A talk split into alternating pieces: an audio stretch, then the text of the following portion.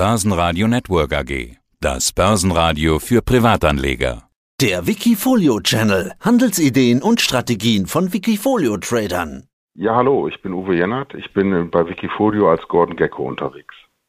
Gordon Gecko 74. Uwe, so heißt die Hauptfigur im legendären Börsenfilm Wall Street. Das wissen, glaube ich, die meisten. Das klingt nach Risiko, nach Gier, nach Zocken. Wir haben uns auf der MKK kennengelernt in München, einer Smallcap-Konferenz. Die Investoren dort, die sind nicht unbedingt äh, Zocker und äh, bekannt für ihre Gier, sondern eher gehen ganz tief in die Analyse. Hm, da habe ich mich gefragt, bist du eher MKK-Investor oder eher ein Gordon Gecko? Ich bin sowohl als auch. Ich komme klassisch aus der Bank und habe auch Analyse gelernt und habe ein eigenes Research House und mache dies praktisch auch bei meinem Wikifolio. Also es geht mir mehr um die Fundamentaldaten selber, so dass ich dann die Firmen, die ich bei mir im Momentum drin habe, nicht nur nach Momentum schaue, sondern auch nach der Zahlenhistorie sowie nach dem Gewinn und den anderen Fundamentalwerten. Es ist aber meistens so, dass man mit einem Namen mehr provoziert und da jeder ja den Film Wall Street kennt, ist es, glaube ich, am schönsten, so eine Figur dann wieder zu erkennen. Auch wenn ich keine Insidergeschäfte mache und man mit mir leider nicht schnell reich wird. Aber dein Universum, das ist eher MKK oder deutsche Small Cap, so viel kann man sagen. Mein Universum ist zu, sage ich mal, 95 Prozent wirklich auf Deutschland beschränkt, weil ich seit mehreren Jahren, beziehungsweise jetzt schon Jahrzehnten auch die ganzen Konferenzen besuche und mich am besten mit deutschen kleinen Nebenwerten auskenne, weil ich immer noch glaube, man kommt mit diesen Werten am meisten voran. Und man muss ja eins bedenken, die meisten deutschen Nebenwerte sind zwar in Deutschland ansässig, aber gar nicht regional beschränkt.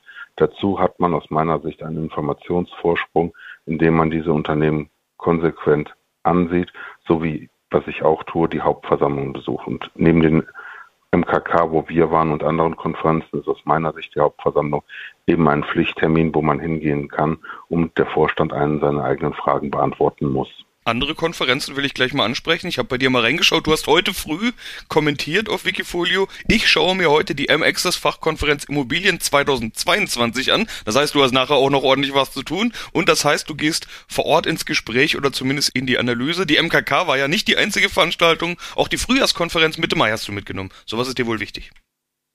Mir ist es sehr wichtig, weil es ist nicht nur, dass man sich die Firmen selber angucken kann, sowie das Anlageuniversum weiter vervollständigen kann, sondern auch der Austausch mit den anderen Marktteilnehmern.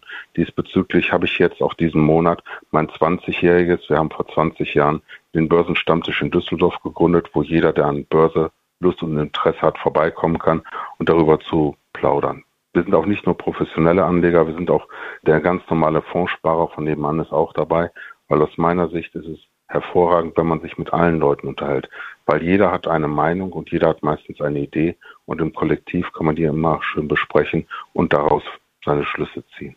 Düsseldorf hast du angesprochen. Dein größtes Wikifolio heißt Baumberg Momentum. Auch deine anderen Wikifolios tragen das Baumberg im Namen. Baumberg Trading, Baumberg Value, Baumberg New Value. Wenn du jetzt Düsseldorf ansprichst, Baumberg ist ja um die Ecke sozusagen. Ich nehme an, äh, Baumberg ist deine Heimat. Meine Heimat sind, wie die Taz letztens sagte, die Cayman vom Deutschland, also Monheim am Rhein. Und da wohne ich praktisch in dem kleinen Stadtteil Baumberg. Und da ich sehr verbunden bin hier mit meiner Heimat, habe ich das dann auch praktisch direkt als meinen Namen gefunden, weil ich auch denke, dann gibt es keine, ja, anderen, die einen ähnlich klingenden Namen haben, sondern man sondert sich dann wirklich ab. Wer mich sucht, findet mich so und hat nicht, wenn andere Wikifolios ähnlich klingen, praktisch die Verwechslungsgefahren. Ja, und der zweite Teil, Baumberg Momentum, sagt wohl auch schon viel aus, nämlich dass hier wohl eine Momentum-Strategie verfolgt wird. Ich habe mir die Performance mal angeschaut, rund 129% plus Performance seit Anfang Juni 2017, also ziemlich genau fünf Jahre zu dem Zeitpunkt, an dem wir hier gerade sprechen. 18,1% machst du im Durchschnitt, auf 12 Monatsbasis sind es nur noch 8,3% und year to date sogar minus. Und da bin ich dann nochmal genauer in die Analyse gegangen und habe gesehen, sogar sogar der DAX hat dich year to date outperformed. Also irgendwie ist 2022 der Wurm drin. Was klappt denn gerade nicht?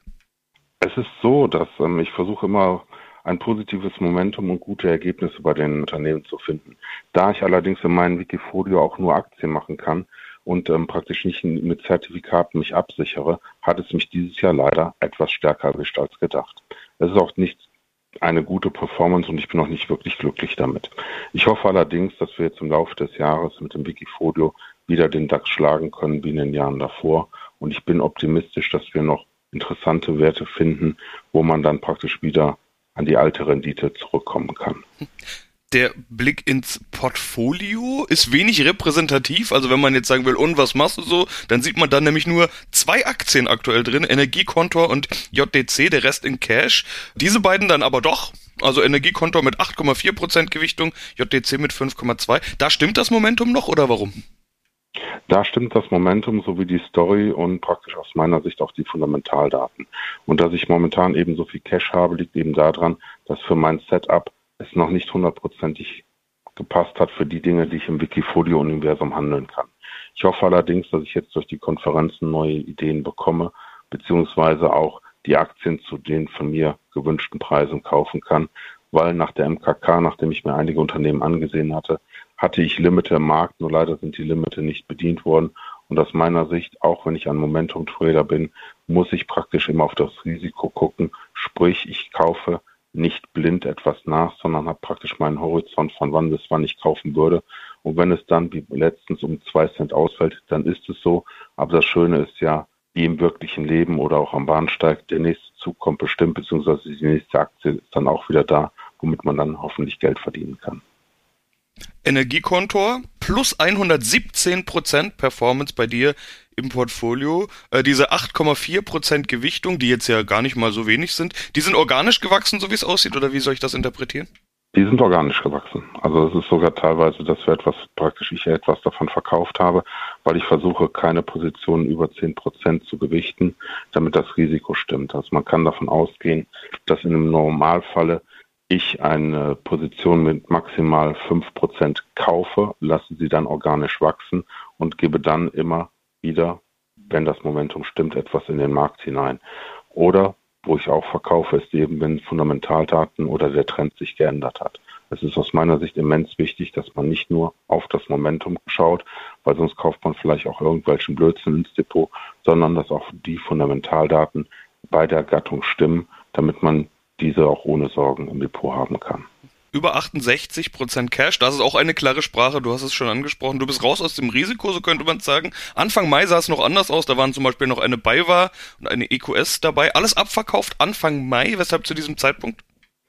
Es war jetzt nicht der, das Motto Sailor May and Go Away, was natürlich dieses Jahr gestimmt hat, sondern es war einfach so, dass die Daten und der Trend für mich nicht mehr eindeutig waren. Und dann ist es eben auch so, dass man sich besser verabschiedet. Und ich bin auch der Meinung, dass man lieber an der Seitenlinie schaut, bis das Setup wieder stimmt, als dass man blind, nur weil man was handeln will, macht oder dass man Werte zu lange hält, wenn die Trendrichtung nicht mehr stimmt. Weil das größte Problem ist aus meiner Sicht auch immer das Verkaufen. Man sollte nicht etwas nur behalten in einem Momentum-Portfolio, weil es einem gefällt und man darf sich um Gottes Willen auch nie in eine Aktie verlieben. Es gibt einige Aktien, die ich immer wieder anfasse und gerne mache, wenn die Marktphase wieder in Ordnung und gut ist. Wann wäre denn die Marktphase aus deiner Sicht wieder in Ordnung und gut? Also wann würde sich das ändern? Wann kommst du zurück in den Markt? Ich gehe davon aus, dass auch wenn wir jetzt momentan ja eine relativ volatile Seitwärtsbewegung haben, wir dieses Jahr eben kein einfaches Jahr haben werden. Wir haben einmal die US-Notenbankpolitik, die mit den steigenden Zinsen, dann haben wir die Non-Covid-Politik aus China, was aus meiner Sicht auch die Märkte belastet.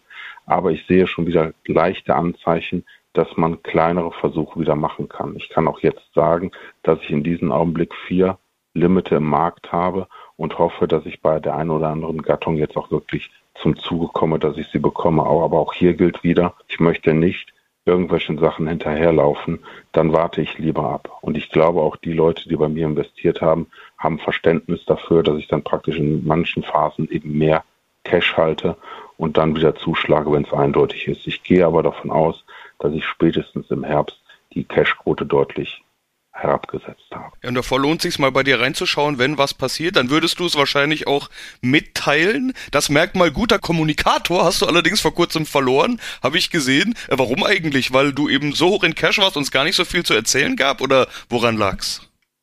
Es lag mittlerweile auch daran, dass ich eben praktisch nichts Neues gemacht habe und die Unternehmen, die ich dann habe, keine praktischen Meldungen gebracht haben. Ich werde mir allerdings jetzt nochmal in mich gehen, ob ich nicht vielleicht mindestens monatlich einen kleinen Marktkommentar mache, wo ich dann praktisch nochmal darauf eingehe, warum ich so viel Cash halte. Bisher hatte ich es eigentlich so gemacht, dass ich immer nur was vermeldet habe, wenn ich was zu vermelden hatte. Okay, aber wenn bald wieder mehr passiert, dann wird man auch wieder mehr von dir hören, gehe ich davon aus. Davon ist auszugehen, wenn die praktisch die Limite jetzt greifen, kommt ja auch bald wieder Bewegung ins Depot rein. Und ich gehe davon aus, dass ich ab Juni sonst auch, wenn ich nicht Aktien bekommen habe, spätestens dann auch wieder kleinere Marktkommentare reingebe, damit die Anleger auch etwas beruhigter sind und wissen, warum ich das gerade halten und praktisch nicht nur sehen, er hält 86 Prozent Cash und macht sonst gar nichts mindestens dieses Interview hast du ja dann heute noch zur Verfügung, ums äh, auch deiner Community dann in deinen Kommentaren zur Verfügung zu stellen. Ansonsten natürlich auf allen üblichen Wikifolio-Channels. Uwe Jenert, vielen Dank für diesen Überblick. Vielen Dank, dass ich bei euch sein durfte wikifolio.com Die Top-Trader-Strategie. Börsenradio Network AG. Das Börsenradio. Das Börsenradio Nummer 1.